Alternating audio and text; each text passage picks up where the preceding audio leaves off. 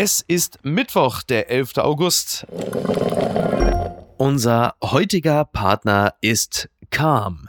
Wir möchten, dass du in dieser Werbeunterbrechung eine Pause einlegst, lockere deinen Kiefer, entspanne deine Schultern und atme tief ein. Manchmal brauchen wir alle nur eine kurze Erinnerung daran, uns eine kleine Auszeit zu nehmen und Calm hilft dir dabei.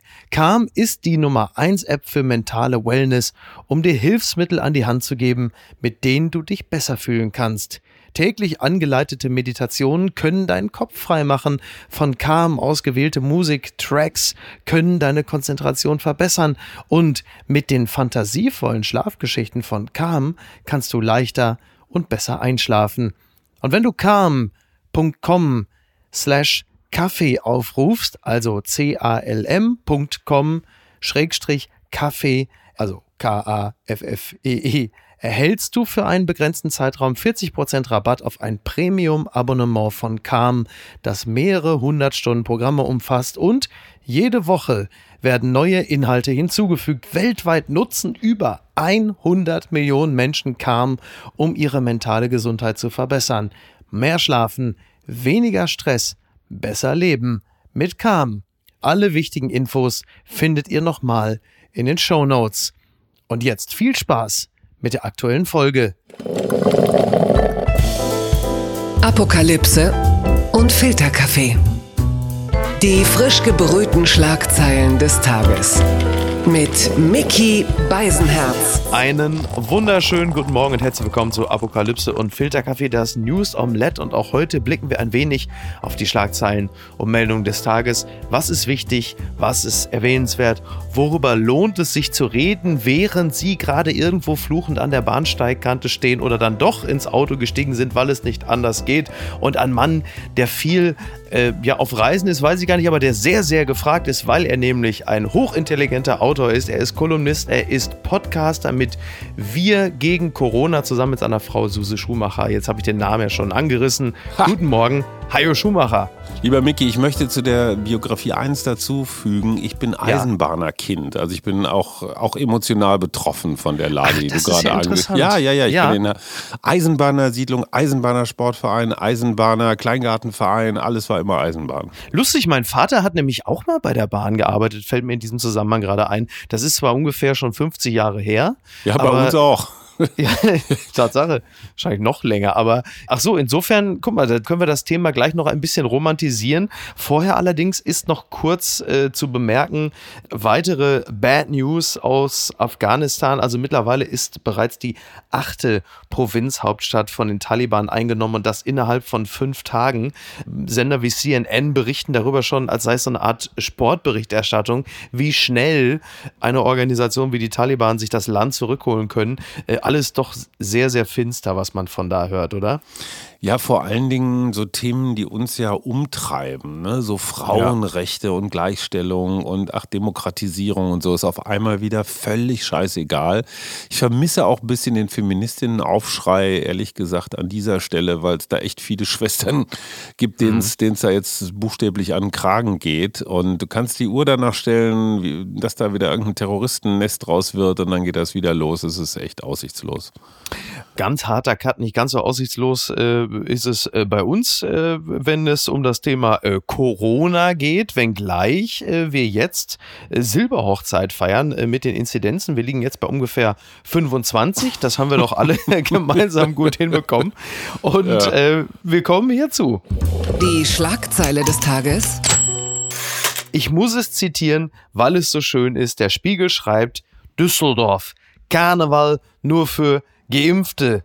Beim Düsseldorfer Karneval werden dieses Mal nur Geimpfte und Genesene zum Feiern zugelassen. Ein negativer Corona-Test reicht demnach nicht aus. In Köln werden nun ähnliche Überlegungen angestellt. Ähm, ja, das ist insofern ja auch interessant. Äh, die Lappenclowns, die hat man zuletzt ja eher unter den Impfverweigerern gesehen, auch bei euch in Berlin da vor der Volksbühne. Ja. Es ist ähm, eine interessante Strategie auch äh, dahingehend, weil der äh, Aachener Printen-Napoleon Armin Laschet, also ein bekannter Karnevalist, der ist ja so ein bisschen wie Handynutzer in Brandenburg. Der wäre ja mit 3G schon zufrieden. So aber noch nicht mal die Karnevalisten.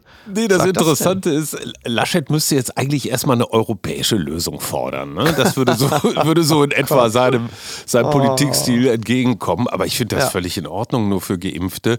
Diese, dieses ganze Gerede über Privilegien hin oder her ist ja wirklich mhm. Quatsch. Ich meine, die amerikanischen Firmen verlangen von ihren Mitarbeitenden, dass die einmal durchgeimpft sind. Wir alle wissen, das ist nicht nur eine Ich, sondern auch eine Wir-Entscheidung.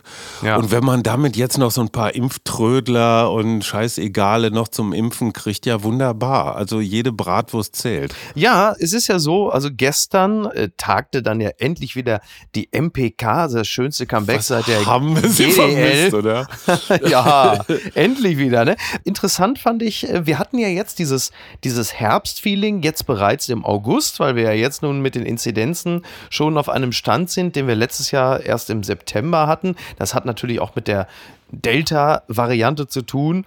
Gleichwohl ist es so, dass wir jetzt natürlich ungefähr 55 Prozent doppelt Geimpfte haben. Wir haben also eine andere Situation als im letzten Jahr um diese Zeit. Und das sorgt natürlich auch dafür, dass Markus Söder, äh, der Bundeskanzler der Herzen, hat es gestern ja auch gesagt, dass es keinen Lockdown geben wird, also zumindest nicht für Zweitgeimpfte. Und auch da wieder weicht er ja auch ein bisschen von der Linie ab, die Armin Laschet ja noch verfolgt, der ja wiederum immer noch davon ausgeht, dass auch eine Testung eine Schnelltestung ausreichend sein könnte, um so durch den Herbst zu kommen. Da ist man sich ja nicht ganz einig, so wie ich das rauslese. Na, es gab ja die Einigung darauf, dass in geschlossenen Räumen nochmal ein strenges Testregime verfolgt werden soll. Das finde ich genau. auch richtig. Da Ab der Inzidenz 35, ne? Genau. Das ist genau. jetzt so der neue Richtwert. Ja, genau. So, aber auch da äh, diese Laschet-Strategie, um Gottes Willen niemand auf den Fuß zu treten. Und ich weiß gar nicht, also die müssen irgendwelche Zahlen haben in ihren Wahl-Wähler-Befragungen, ähm, mhm. dass, dass diese Skepsis und diese Ungleichbehandlung äh, bei einigen Leuten äh, aufstößt. Auf der anderen Seite kam heute eine Umfrage rum, dass dort die Mehrheit der Deutschen dafür ist, die Beimpften, Geimpften äh, wieder wie ganz äh, normale Menschen zu behandeln, die ihre ja. Freiheitsrechte wieder haben. Und ganz ehrlich, ich kann da jetzt auch gar nicht so viel dran finden. Wir haben, ich weiß noch, es war Weihnachten letztes Jahr, wo Jens Spahn am zweiten Weihnachtstag vor die Kameras trat hm. und sagte, ja, der Impfzug rollt äh, und, und jetzt, jetzt werden wir alle geimpft und da war das Impfen noch das Allheilmittel und das ist es vielleicht im Falle von Delta nicht mehr ganz so, vor allen Dingen, wenn man in Friesland nur mit Kochsalzlösung geimpft worden ist, hat man vielleicht ein bisschen Pech ja, das, gehabt. Ne? Genau, das muss man, genau, das muss man nur kurz, damit wir das erklären. Also es ist tatsächlich so, dass in einem Impfzentrum äh, in Niedersachsen im Kreis Friesland. Da sind ungefähr 8557 Menschen äh, geimpft worden von einer äh, Frau, die sich jetzt als Impfskeptikerin oder Schwurblerin wohl so langsam herausstellt. Jetzt muss man sagen, Kochsalzlösung ist immer noch wirksamer als CureVac. Ja, sicher, aber das ist ja schon hart, ne? Also ja, das sorry, ist ja eine ganz bittere dass das Meldung. aufgefallen ist, was ist denn da los in Friesland? Ich meine, dass ja. das keiner gemerkt hat, da muss es doch Impf Impfdurchbrüche oder irgendwas gegeben haben. Ja. Das ist natürlich für die, Impf, für die Impfskeptiker ganz, ganz neues, ganz ja. frisches Wasser auf die Mühlen. Ne? Macht gar nichts, diese Impfung. Kochsalz reicht auch. Vielleicht hätten die mal in Urlaub fahren sollen in Friesland. ja, übrigens, übrigens würde ich mal wirklich gerne mal so ganz nebenbei eine psychologische Studie darüber haben, wie viele der Menschen, die mit Kochsalzlösung geimpft wurden, äh, danach massive Impfreaktionen gespürt haben. Absolut, ja, ja, ja, genau. Ja. Phantom, Phantomimpf. Genau, ja. Äh, ganz bestimmt. Also ich hätte also, die sofort gehabt. Ich bin, ich bin super äh, psychisch anfällig für sowas. Siehst du, und ich zum Beispiel nämlich gar nicht. Also ich Ach. bin auch, also ich bin, ich bin psychisch auffällig, aber nicht psychisch ja. anfällig. Bist du Bei mir ist es so. Eigentlich? Nein, null. Ich habe mich gestern, ich habe mich gestern, ich bin ja ein Genesener, das ja. heißt, ich habe ja jetzt quasi körperlich eine Doppelimpfung bereits im Körper gehabt. Siegfried, und, unverwundbar. Naja, na, ja. und habe mir, habe mir, also ich war okay, gedanklich okay. schon bei den weißen Tigern. Ich und ähm, Ich habe mir äh, gestern im Impfzentrum in Hamburg, wie sagte Gerhard Schröder, schnell und unbürokratisch, habe ich mir die sogenannte Booster-Impfung geholt. Also was Ach. ja eigentlich mehr oder weniger so irgendwo ja. jetzt so zwischen Zweit- und Drittimpfung rangiert. Das heißt, ich bin jetzt so dermaßen imprägniert gegen Delta und alles. Ja. Also ich kann jetzt über so, glaube ich, sogar nackt rein. Ich kann jetzt auch alle mit Zunge begrüßen. Also da muss man sich jetzt wirklich keine Gedanken machen. Ich gehe schon in die Bäckerei und begrüße alle mit Zunge. Toll. Das nur am Rande. Ja. Ich fand es aber gut, weil dieses, äh, das war so, das ging so schnell. Es war so völlig unproblematisch und ich habe mir natürlich überhaupt keine Gedanken gemacht. Ich bin da reingegangen, habe mich impfen lassen, habe keine Impfreaktion gehabt. Also bis jetzt, ja, wer weiß, ob noch was kommt. Und ach so, ja. Kochsalz. Und ein bisschen schade ist, dass sie dieses Impfzentrum in Hamburg Ende des Monats, also Ende August, dicht machen, weil es dann nicht mehr ähm, bezahlt wird. Also die Fördergelder sind weg. Ja. Und das hat natürlich auch was damit zu tun, dass die Impfbereitschaft nachlässt. Ja. Und das ist natürlich schon ein wenig bitter. Die Frage ist halt nur, um mal nochmal auf das Thema Testen und äh, kostenpflichtige Tests zurückzukommen, ist, ist die Kostenpflicht der Tests der richtige Hebel, um die Leute zum Impfen zu bringen? Oder sorgt man nicht dadurch für eine Situation, in der finanziell schlecht gestellte Menschen sagen, ich verzichte auf die Schnelltestung und treffe mich dann privat mit acht Leuten oder zwölf in den Innenräumen, ohne dass wir uns alle testen? Ist das eine kluge Strategie oder wäre es nicht doch ganz sinnvoll gewesen, jetzt erstmal noch eine ganze Weile parallel die Tests immer noch umsonst anzubieten? Weil ich glaube, ich, ich bin mir nicht ganz sicher, ob der Druck, der dadurch entsteht, das rechtfertigt, dass die Dunkelziffer der Ungetesteten demnächst so hoch ist. Also ist, ich glaube, man muss da verschiedene Typen von, von Impfkandidaten unterscheiden. Die einen sind einfach die, denen es völlig wurscht war. Da müsste man wahrscheinlich neben das Testzentrum direkt ein Impfzentrum errichten und dann hätte man viele von denen eingefangen. Ähm, ja. und, und wenn du jetzt so Bedingungen hast, du kommst ins Konzert oder ins Stadion nur noch mit einem Test oder in Innenräume, dann gibt es natürlich schon eine gewisse Motivation, sich dann vielleicht doch mal zum Impfen zu begegen, äh, begeben. Ist, ich würde das die Impftrödler nennen. Hm. Und die anderen, und das fand ich so ekelerregend an dieser Wurstdiskussion, also als es irgendwann mal zur Impfung eine Bratwurst gab, ja. ja wo sich dann hier die Berliner und die Hamburger äh, besser verdienenden Altbauwohnungsinsassen äh, da so drüber gemobst haben. Was habe ich es dir denn getan? Hajo? Was habe ich dir denn bloß wieder getan? Nein, ich gehöre doch selbst, ich, ich, das war jetzt, wie nennt man das, das generische Maskulinum für uns ja. beide. Ja, du hast natürlich komplett Nein, Aber recht. es gibt ja, tatsächlich Menschen, die müssen mit jedem Euro rechnen und die ja. müssen dann vielleicht bei ihrem Arbeitgeber einen halben Tag oder einen ganzen Tag frei nehmen. Bedeutet Einkommenseinbußen, die müssen irgendein ÖPNV-Ticket oder sonst wie zum Impfzentrum bezahlen. Und ja, natürlich sind auch finanzielle Anreize oder das klingt immer so, als kriegen die Leute was geschenkt, ja, dann kompensiert doch wenigstens ja, ja, die Tickets oder macht irgendwie sowas. Diese ganzen Debatten von dürfen wir denn jetzt Prämien zahlen? Ich meine, hey, was impft, hat recht, ja, ganz einfach. Und ja. einfach mal zu sehen, wenn du zwei, drei Kinder hast, die du betreuen willst, jetzt in Ferien und so weiter, es gibt jede Menge praktischer Hindernisse. Das ist bei uns in den Großstädten vielleicht relativ einfach, weil du die die, großen Impfzentren hast. Auf dem Land ist es schon wieder schwieriger. Und äh, diese Arroganz, mit der man sagt, ey, ja, hier für eine Bratwurst und so, das finde ich wirklich sehr, sehr herablassend. Und ich glaube, dass man mit so einer Prämienlösung jetzt zumindest nochmal so ein paar Prozent derjenigen, die einfach aus ökonomischen Gründen nicht gegangen sind, die nochmal anlockt. Und ich finde das auch gar nicht schlimm. Nö, ich sehe es ich auch so. Aber für den Herbst ist halt klar, was das Impfen angeht. Impfen ist die Lösung, gerade wenn man in den, äh, wenn man den gastronomischen Service in Anspruch nehmen will. Also Konnoisseure wie beispielsweise Restaurantkritiker Jakob Lund, die hängen dann buchstäblich an der Nadel. Das muss man schon sagen. Ne? Ja, aber das der ist, ist doch schon doppelt geschossen, oder? Ja, aber mit allem, was geht. Na, siehst du, ja klar. Wer Hunger ist der Einzige, hat, der eine Champagnerimpfe. Jakob Lund ist der Einzige, der die Champagnerimpfe bereits hinter sich hat. Jahrgang. Unterm Radar. Die neue Osnabrücker Zeitung schreibt, Scholz, umstrittenes Wahlkampfvideo mit Laschet Vertrautem wird nicht genutzt. SPD-Kanzlerkandidat widerspricht Vorwurf des Missbrauchs religiöser Bekenntnisse. Zitat, auch ich bin von christlichem Glauben geprägt. Das muss man auch sein, wenn man in der SPD ist. Nach Angaben von SPD-Kanzlerkandidat Olaf Scholz sieht die SPD ihr umstrittenes Wahlkampfvideo mit einem Vertrauten von Unionskandidat Armin Laschet vollständig aus dem Verkehr. Der Kampagnenleiter hat mir berichtet, dass der Spot nicht genutzt wird. Jetzt muss man dazu sagen, es gibt einen Spot, der ging im Internet äh, doch relativ stark herum und dort sehen wir diese Matroschkas, diese russischen ja. Puppen, auf deren, da wo der Kopf ist, sieht man den Kopf von Friedrich Merz, man sieht ja. den Kopf von Maaßen und dann heißt es halt, ne, wer Armin Laschet wählt und die CDU, der wählt halt eben auch, sagen wir mal, die soziale Kälte von Merz, der wählt halt das Rechte von Maaßen und dann kommt halt eben auch der Laschet-Vertraute Natanja, Nat Nathanael, Nat, mein Gott, äh, Leminski, ja. der, der Mann aus der Düsseldorfer Staatskanzlei, der Laschet-Vertraute, der steht dann für das Erzkatholische, für einen Vertrauten von Laschet, äh, für den Sex vor der Ehe ein Tabu ist. Also damit will man quasi noch sagen, jetzt wählt man dann auch noch den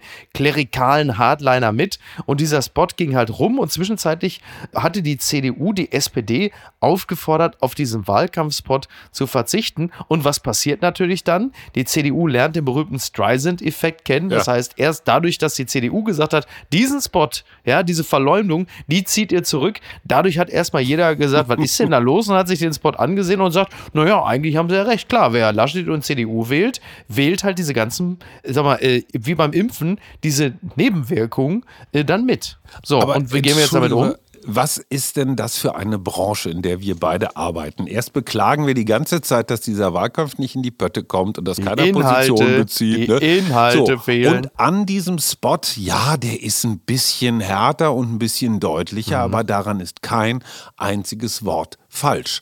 Und dass Herr Richtig. Liminski in einer Fernsehsendung, ich glaube, es war bei Sandra Maischberger, zusammen mit Lady Bitch Ray war es, glaube ich, die er immer Frau mhm. Bitch Ray genannt hat, fand ich ganz gut, hat er sich ja als, als quasi Dr. als, Bitch Ray sagen als können, ne? männliche Jungfrau äh, geoutet, der Sex vor der Ehe für nicht, ja, in, in seiner Welt kommt das nicht vor. Das ist ja auch völlig ja. in Ordnung. Dagegen gibt es ja übrigens von 2007 dieser Clip, ne? Das muss man genau. der Fairness so. halber sagen. Und dann ist hat halt der eine Weile her, die Aussage. Ja, gut, aber dann hat der Liminski natürlich einen relativ kometenhaften Aufstieg genommen, war, glaube ich, erst bei Roland Koch Redenschreiber, ist ja nun auch alles andere als ein superliberaler.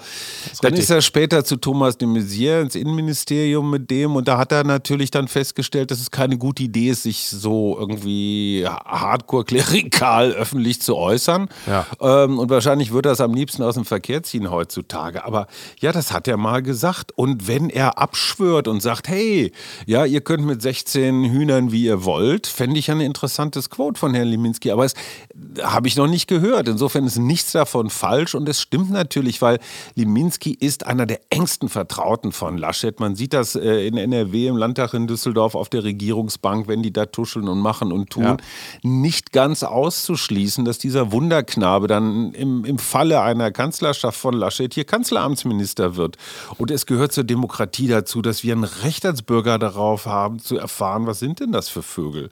Familienminister wäre doch SPD ausgesprochen schlau jetzt so, ne? Olaf Scholz sagt ja, ja, ich ziehe das zurück um des, um des lieben Friedens willen. Das Ding ist halt ja auch schon so jeder gesehen. viral, ne? Genau. Das ja. ist Heldenmut, der kostet nichts. Aber man muss mal sagen, die SPD hat einen Lauf, ne? Ja, das wollte ich mit dir, äh, also zwei Dinge wollte ich noch kurz besprechen.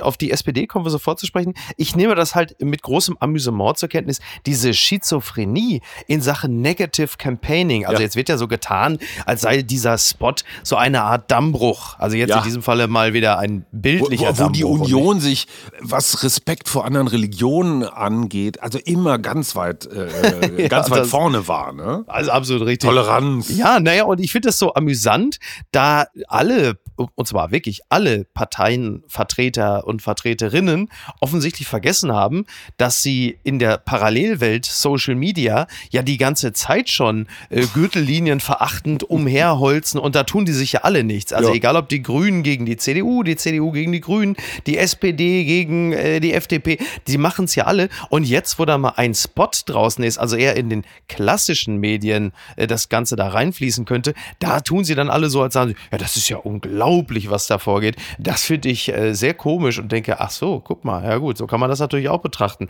Zur SPD, mein Eindruck ist derzeit, sag mal, während man bei Union und Grünen äh, so, so sehnsüchtig auf die Co-Vorsitzenden schaut und denkt, ach, mit denen wäre es auch schön gewesen, arbeitet man bei der SPD heftig daran, die bis zur Wahl äh, möglichst gut zu verstecken. So, also da sagt man, wir setzen jetzt voll auf Scholz, weil der ja. macht einfach keine Fehler. Das reicht ja in diesem Wahlkampf schon. Und Saskia Esken scheint ja auch beigebogen zu sein. Die hat ja gesagt, sie möchte gerne SPD-Vorsitzende bleiben. Mhm. Übersetzung heißt, ich will nicht Fraktionschefin, Ministerin oder sonst irgendwas werden. Also so eine ja. Art, ich, ich bleibe hier auf meinem Aussichtsturm und, und peste ein bisschen rum. Das ist natürlich auch eine Botschaft an alle, die, die ein bisschen Angst hatten vor diesem Flügel. Ja. Und das, was, was die anderen Kandidaten der SPD in den letzten Jahren nicht geschafft haben. Vielleicht hat Olaf Scholz es tatsächlich hingekriegt, mit denen alle mal vorher geredet zu haben, gesagt, so ein halbes Jahr vor der Wahl dürft ihr über Enteignung reden und dieses und jenes, aber so im ja. letzten Vierteljahr einfach mal Klappe halten. Ne? Mhm. Vielleicht hat das ja. funktioniert. Das, man, man könnte es fast Strategie und Kommunikation nennen. Äh, zwei Bereiche, wo die SPD bislang nicht so auf, auffällig geworden ist. Na, es ist ja, es ist ja auch interessant. Also während Armin Laschet Laschet langsam über seine Profillosigkeit äh, zu stolpern droht und über dieses äh, fast schon Franz Josef Straußsche Mantra Everybody's Darling is Everybody's Step und äh, Baerbock wiederum auch ein bisschen über die eigene Großspurigkeit ist Olaf Scholz halt derjenige, der ja fast schon mit seiner Art ich sag's jetzt mal, Merkelscher Unauffälligkeit glänzt. Also ja. dieser Satz, Merkel würde Baerbock wählen, Klammer auf, weil sie eine Frau ist, ist natürlich totaler Unsinn. Würde Angela Merkel eine Person wählen, die ihr am ähnlichsten ist, würde sie sich Olaf wahrscheinlich Scholz. auf den geräuschlosen Scholz verlassen. Und also ich glaube, hier haben wir wieder so ein ganz interessantes Phänomen, was du auch schon bei anderen Bundestagswahlen erlebt hast. Ja, es gibt eine Veränderungsbereitschaft bei den Wählenden. Die wollen neues Personal, aber auch nicht so viel Neues. Und ja, allein genau. die Tatsache, dass Merkel weg ist, nach 16 Jahren, ich meine, mein kleiner Sohn, der ist jetzt gerade 16, der hat nie jemand anderes erlebt da oben, der denkt immer noch, ja. wir leben hier in einer Monarchie. Da ist diese Veränderung von Merkel zu Scholz eigentlich schon groß genug und damit ist die Veränderungslust dann auch erledigt. Wenn dann noch Andi Scheuer und noch so ein paar andere Flitzpiepen ähm, in den Vorruhestand gejagt werden, das schadet dann auch nichts. Insofern ist diese Scholz ist die logische Fortsetzung von Merkel. Klingt erst ein bisschen absurd, aber macht Sinn in Wirklichkeit. Blattgold. China und Australien kein Interesse an mehr Klimaschutz. Das berichtet die Tagesschau. China ist der größte Produzent von Treibhausgasen. Australien hat eine der höchsten CO2-Emissionsraten pro Kopf. Doch auch nach dem alarmierenden Bericht des Weltklimarates sehen beide Staaten keinen Grund, ihre Klimapolitik zu verschärfen. Das ist die etwas ernüchternde Aussage äh, der Tagesschau und führt uns wieder mal an den Punkt zu sagen, ja, aber warum sollen wir denn dann, also dann, die anderen machen ja auch nicht mit. So, Tja, hm, also der. Es klingt so nach alter weißer Mann, was ich jetzt sage, ne? Aber wie viel Klimaschutzberichte haben wir schon über uns ergehen lassen, wo es genauso war. Wo alle ja. gesagt haben, oh Gott, oh Gott, oh Gott, jetzt geht die Welt unter. Man weiß noch nicht genau wann, aber es scheint ja dieses 1,5 Grad Erwärmungsszenario, das scheint ja schon deutlich früher einzutreffen und am Ende passiert doch wieder nichts. Ist das ein Thema bei uns im Wahlkampf? Diskutieren wir hier wirklich, wer hat die besten, die finanzierbarsten, die sozialsten, die effektivsten Klimapläne? Nein, wir finden mhm. noch ein Plagiat und sagen, oh, der Wahlkampf ist ja aber inhaltsleer, aber schreiben alle drüber. Ganz ja. ehrlich, es geht auch ein ganz klein bisschen an unsere Adresse. Also ich meine jetzt die gesamte berichtende Klasse. Ja, klar. Absolut. Ja, wir machen diese Oberflächenscheiße mit, die wir dann hinterher ganz doll kritisieren. Ja, absolut. Aber jetzt ist trotzdem die Frage, ähm, wie effizient können wir auch als Weltgemeinschaft den Klimaschutz vorantreiben und dieses 1,5 Grad Ziel überhaupt erreichen unter äh, Berücksichtigung dessen, was ich gerade zitiert habe und auch wenn wir nochmal daran denken, dass wir es ja nicht mal hinbekommen, innerhalb der eigenen Landesgrenzen uns auf verbindliche Corona-Regeln zu einigen. Wie soll denn diese berühmte Weltgemeinschaft es wirklich hinbekommen, an einem Strang zu ziehen, wenn beispielsweise Länder wie China oder auch Australien sagen, du, wir haben eigentlich gerade uns darauf verständigt, hier neue Kohlekraftwerke zu bauen. Nur so als Beispiel. Also, wie kann das funktionieren? Ich bin da einigermaßen, äh, ich will nicht sagen gänzlich hoffnungslos, aber es ist schon ein ordentlicher Dämpfer, wenn man das es, liest. Es, es gehört zu den Grundregeln der Politik, dass Politik nicht gestaltet, sondern bestenfalls repariert.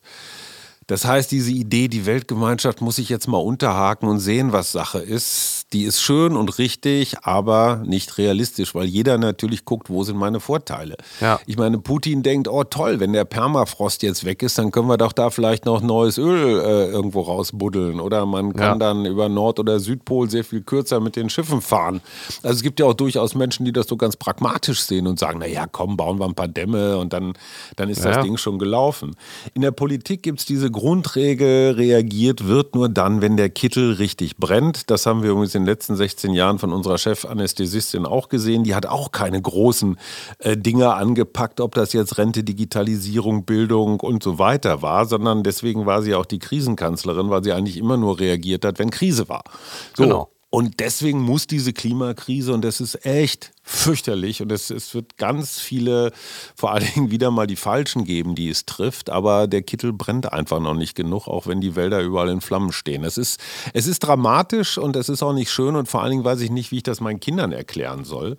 Ja. Aber wenn ich jetzt als stellvertretender Chefredakteur einer Wochenzeitung meine journalistischen Grundsätze verlasse und mit den Aktivisten gemeinsam in die Bütt gehe, ich weiß nicht, ob das auch eine, ob das eine Lösung ist. Ich glaube eher nicht. Bitte empören Sie sich jetzt. Die FAZ schreibt, Bahnstreik, das können Sie machen, wenn Ihr Zug ausfällt. Und die Antwort ist nix.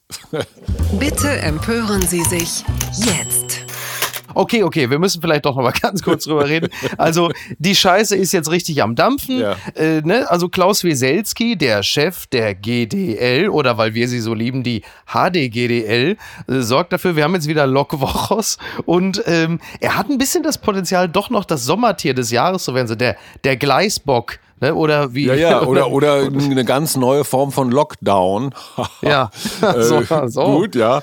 Ja. Ähm, ich meine, hey, das Schlimme ist ja, in Wirklichkeit waren sich ja Bahn- und Lokführer gar nicht weit auseinander. Ne? Ich meine, Das die sind ist da doch verrückt, drei oder? Ja, aber sorry, es gibt zwei Bahngewerkschaften und Weselski möchte, ne, ist nur gut der Großvisier anstelle des Großvisiers sein. Ja. Und letztendlich ist das ein Binnenkrieg zweier Gewerkschaften. Und in Zeiten von Urlaubsrückreise, von Klimaschutz und so weiter, die Leute jetzt aufs Auto zu zwingen und den Schulkindern zu sagen, so seht mal zu oder den Werktätigen, wie ihr zum Job kommt.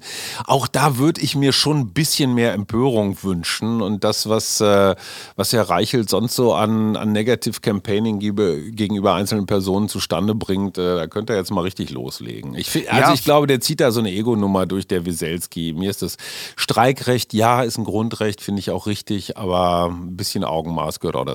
Ja, vor allen Dingen in der Woche des AUN-Klimaberichtes, wo Hammer, du sagst, ne? ey, bitte, ja, Wahnsinn. Ja. Und dann hast du halt eben das Thema Corona, das heißt, es fährt irgendwie im, im Schnitt, glaube ich, nur jede vierte Bahn. Da werden dann alle reingequetscht, Super. damit sich dann auch nochmal richtig. Ja, ja. Es ist wirklich, also, und vor allen Dingen, dass wir das nochmal kurz nochmal haben, also die GDL fordert von der Bahn 3,2 Prozent mehr. Lohn. Die würden sie bekommen. Genau. Bei einer Laufzeit von 28 Monaten. Da sagt die Bahn, wir wollen aber 40 Monate. Und was die Bahn auch sagt, diese 600 Euro Corona-Prämie für das laufende Jahr, die kriegt ihr nicht. Das ist alles. Aber man ist sich weitestgehend einig. Diese GDL ist ja im Vergleich zur EVG äh, ziemlich klein. Ja, klar. Ist ja, ist Das so. sind wie die Piloten, ne? das sind halt nur so ausgewählte. Und Ja, die oder Bahn so ein sagt ja bisschen die ganze Zeit, hey komm, lass uns reden, lass uns verhandeln, Genau, kommt an den Tisch genau. und Wieselski sagt, nö, Genau. ich mache jetzt hier mal wieder die große Klausi-Show. Ja, zumal er sagt, ja, das ist ja wirklich unglaublich, wie man sich hier die Taschen voll macht bei der Deutschen Bahn. Ja. Es ist ja so, dass die Funktionäre bei der Bahn ja ihrerseits auch auf die Boni sogar verzichtet haben. Das heißt, dieses Bild von denen da oben, die sich die Taschen voll machen, ist in diesem Falle ja noch nicht mal äh, ganz richtig. Also er merzt da auch ein bisschen vor sich hin. Und äh, in diesem speziellen Falle ist es ja wirklich so eine Ego-Nummer, die jetzt in diesem Zusammenhang, ja, Streikrecht, keine Frage, aber in diesem Falle ist es ja eher so eine binnengewerkschaftliche Auseinandersetzung und alle müssen das mittragen. Er ist so ein bisschen der Rainer Wendt der Ja. GDL. Also er ist der Vertreter der kleineren Gewerkschaft und wir alle müssen jetzt daneben stehen und sagen, ja, hoffentlich äh, läuft das für dich toll. Und es ist jetzt ja nicht mal so klassisch erwirtschaftete Kohle. Die Bahn macht ja de facto gerade auch in den anderthalb Corona-Jahren haben die richtig miese gemacht, weil sie Ja, immer ja. durchgefahren sind, auch mit leeren Zügen. Was glaube ich, zumindest bei mir Eisenbahnerkind, so ein, so ein Gefühl von, ach, eigentlich geht's, dem- also irgendwie funktioniert's ja hier doch. Ja. Ne? Es hat ja auch eine symbolische Funktion, wenn die Züge fahren. Also es ist jetzt nicht so, dass da sich jemand so wie Amazon oder so in den letzten anderthalb Jahren die Taschen richtig voll gemacht hätte. Genau, ja. Ja, also und es fällt auch auf die ganze Bahn zurück und das, das nervt mich als echt als Herzenseisenbahner so. Ja. Ne, alle und das sind immer dann wieder die Zugbegleitenden, heißen die Begleiter, Begleitenden, egal. Ja, die kriegen es wieder auf die Jacke von diesen ganzen notorischen mm, Piefnickeln, die da, die da mitfahren. Genau. Und alles nur, weil Klausi sein Ding dreht. Ey, nicht in Ordnung. Ja, außerdem Ich heißt es übrigens jetzt. Schaffnersisse, ne, heißt es, Schaffnersisse. ja, ich, ich bin froh, wenn ich helfen kann. Die gute Tat des Tages. Altkanzler Schröder kritisiert Veggie-Pläne von VW. Currywurst ist Arbeiters Kraftregel. Das zitiert das Redaktionsnetzwerk Deutschland. Volkswagen will nachhaltiger werden und streicht Fleischgerichte vom Speiseplan der Kantine im Wolfsburger Markenhochhaus. Damit verschwindet auch der Kantinenklassiker Currywurst. Und Gerhard Schröder, der Altkanzler, hat bei LinkedIn Position bezogen pro Currywurst. Zitat, also er hat dann bei LinkedIn einen längeren Text geschrieben, einen Post, schrieb, wenn ich noch im Aufsichtsrat von VW säße, dann hätte es sowas nicht gegeben. Eine der Werkskantinen streicht die Currywurst vom Speiseplan und stellt komplett auf fleischfrei, fleischfreie Angebote um. Und auch sehr ob die Beschäftigten bei VW das wirklich wollen. Und jetzt kommt mein Lieblingszitat, weil es geht ja darum, dass es nur vegetarische Ernährung gibt. Currywurst mit Pommes ist einer der Kraftregeln der Facharbeiterin und des Facharbeiters in der Produktion. Er gendert, guck an. Ähm, aber der Satz ist einer der Kraftregeln der Facharbeiter. Das finde ich doch. ne? Er hätte jetzt bei VW natürlich theoretisch auch über Manipulation, Untreue oder die Uiguren im VW-Werk in China Ja. reden können. Aber, Aber da siehst in du, der Wahlkampf Bratwurstrepublik ne? Deutschland, ja, Wenn es ja, der Laschet drauf hätte, dann hätte der sich auf die Currywurst gesetzt, weil das ist Ja. natürlich, siehe Veggie Day, ein riesen Symbolthema. Absolut. Ich Total. finde, es ist ein bisschen 10 bis 15 Jahre äh, vorbei, weil Ja. wenn ein gro eine große, große Kantine wie die von VW sagt, das mit dem Klimaschutz, das wollen wir jetzt auch mal probieren und Fleisch Ja. ist, wie wir alle wissen, Absolut. nicht gut, ja, dann kann man auch mal sagen, hey, und einmal über die Straße ist auch ein VW-Laden, da wird immer noch die Currywurst angeboten. Also es ist dann auch also ein bisschen so äh, Gratiserregung. Aber Ja, aber gesagt, müssen ne, jetzt die ist der VW-Arbeiter beste Wahlkämpfer von allen im Moment. Ja, sicher. Ja, aber müssen die VW-Arbeiter jetzt extra sich in Thüringen impfen lassen, damit sie noch mal eine Wurst kriegen? Ja, kann doch wohl nicht wahr sein. Ich bin entsetzt. Können doch wohl nicht wahr sein. Er hat doch noch geschrieben, Hashtag rettet die Currywurst. aber, er, du, aber du siehst wieder Gerhard Schröder im Bild, Bams und Glotze-Modus Ja. und mit der Nase am Arsch des Volkes. Denn eine Sache möchte ich schon mal sagen. Er hat ja aus der Perspektive des durchschnittlichen VW-Arbeiters oder der Arbeiterin liegt er ja nicht komplett falsch. So aber wie auch ich nicht meine. komplett richtig. Das sind Nein, nicht natürlich alles nicht. nur irgendwelche Karnivoren, Nein, die natürlich nicht. grunzen durch Wolfsburg laufen. Das ist absolut korrekt, aber es ist jetzt auch keine, ist, also niemand braucht diesen Post, das ist völlig klar. Aber er liegt jetzt auch nicht komplett daneben. Nein, Wenn du die nicht, Currywurst Instinkt, ja, ersatzlos streichst, Ja. ich kenne viele alte SozialdemokratInnen im Ruhrgebiet, die, wenn Klar. sie nur vegetarische Produkte angeboten bekommen, natürlich, die haben gerade erst verkraftet, dass sie in Kneipen nicht mehr rauchen dürfen. Ja, jetzt gibt es die Currywurst nicht mehr. Das ist schon auch ein elementarer Bestandteil der Identität vieler Leute äh, an diesen Fließbändern. Aber klar ist natürlich auch so, Merkel-Diktatur jetzt auch bei VW. so, was allerdings natürlich auch Quatsch ist, also ich lache ja seit Jahren über diesen Veggie Day Unsinn. Natürlich ist es doch total gut, wenn du vegetarische Alternativen anbietest in irgendwelchen Kantinen oder Werkskantinen. Also das war immer eine gute Idee. Ich glaube, Kühnersts Idee war es Ja, ja. damals. Wie denen das um die Ohren geflogen ist, was ein Unsinn, ne? Also wirklich total. Aber äh, wie so häufig, es komplett ersatzlos zu streichen, ja, ich weiß nicht, ich den- finde den- keine Currywurst für Weselski. Dann wird irgendwie langsam eine Story draus. Ach geil, super. Vor allem der Witz bei der Sache ist, ich für meinen Teil habe mir sowieso nie was aus der Currywurst gemacht. Weißt du, wann mir Currywurst immer begegnet ist? Wenn irgendwelche Medien- oder Werbearschgeigen Ja. äh, um 12 Uhr Um nachts Mitternacht, genau. ja, nochmal aus dieser Pommesschale, aber die aus Porzellan, Ja, dann nochmal so eine. Currywurst gekriegt haben, damit Mit sie dann viel zu viel süßer Soße, die war Genau. nie scharf genug. Genau, Ja, genau. Weißt du, so statt Longboard, um sich nochmal so ein bisschen Straße zu fühlen mit dem St. Pauli-Hoodie. Also komm, ich sag mal, geh mir weg, ne? Ja. Wirklich. Ja, komm. wir kommen, pass auf, wir, wir, wir gehen von der Currywurst weg äh, zur vegetarischen Ernährung. Das gibt's doch gar nicht. Japaner verschenken Reissäcke zur Geburt. Das schreibt die Thüringer Allgemeine. Es ist ja so, dass während der Pandemie viele Japaner einfach ihre, ihre Verwandten nicht sehen können. So, und wenn jetzt äh, Japaner oder Japanerinnen Eltern geworden sind, dann äh, verschicken sie Reissäcke, die das Gewicht ihres Neugeborenen haben, an Verwandte, die wegen Corona nicht zu Besuch kommen können. Ach, süß. Ja, die Reissäcke gibt es in diversen. Designs. So, das hat der, das hat der britische Guardian berichtet. Und so sind manche wie Babys geformt, andere ziert das Konterfei des Neugeborenen. Und wie gesagt, der, der Sack entspricht dem Gewicht des Babys. Da kannst du mal sehen, in China fällt der Sack Reis einfach um, in Japan wird er geherzt und geküsst. Das ist doch toll, oder? Ja, aber guck mal, wir in Deutschland, wir schlafen auf Kirschkernkissen oder, Ja. oder schenken Brot und Salz zum Einzug. Da denkt Ja. sich der Japaner auch, dass wir nicht alle, nicht alle Reisschüsseln im Schrank haben. Absolut, ne? Ein Sack Reis mit entfernt menschlichem Kinderantlitz. Bei uns hieß das jahrelang die Wollnies, ne? Und jetzt das. Aber toll. Aber das ist ja, aber das muss man doch einfach auch mal loben. Ist doch eine tolle kreative Idee. Bei uns kriegst du halt einfach so eine absolut kalte und herzlose Karte. Und äh, du, im Zweifel kannst du in Japan den kleinen Justin, wenn es nervt, kannst du dann auch noch aufkochen. Dann haben alle noch Spaß. Ne? Also von daher, Heißen Babys in Japan Justin? ich glaube eher nicht. Die Ja, Japaner egal. sind ja eher Traditionalisten. Wir haben ja so und- viel gelernt jetzt bei Olympia über die Ja, japanische eben. Kultur. Also ja Justin heißen die nicht. Und was schreibt eigentlich die Bild? Äh, da muss man ja noch mal kurz ein Wort drüber verlieren. Die Titelseite von gestern. Ich habe mir wirklich, ich habe mir gestern, ich gebe es ehrlich zu, ich habe nie, mir die Bild gekauft, weil sie so legend, weil das Titelbild war wirklich legendär dumm. Kanzlerin, wir wollen Einigkeit und Recht und Freiheit. So. Ne, also wirklich, hört auf mit Spaltungs- und Paniksprüchen. Gleiche Rechte für alle Menschen. Also es klang wirklich wie so ein transkribiertes Nena-Konzert. Da, also da habe ich wirklich, da habe ich gedacht, so Leute, kommen, also ne, bei allem Respekt, aber also das ist schon. Aber äh, Bildzeitung ist gegen dämlich. Spaltung. Bildzeitung ist gegen Spaltung. Das ist schon ganz bemerkenswert, finde ich. Das ist eine ganz neue kulturelle Qualität. Also das, das- hatten wir hab lange ich- nicht.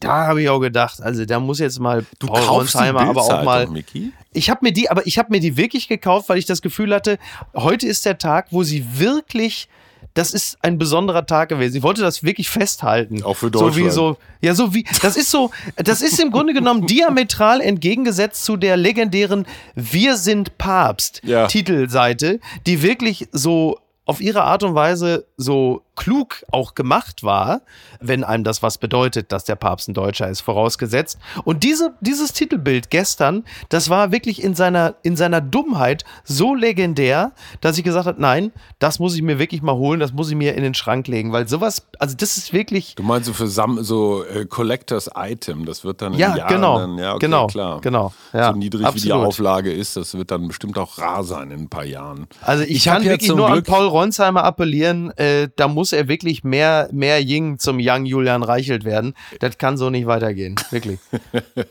In meinem Kiosk bei Levin, der lässt mich ja immer das alles erstmal so lesen, bevor ich es dann nicht kaufe.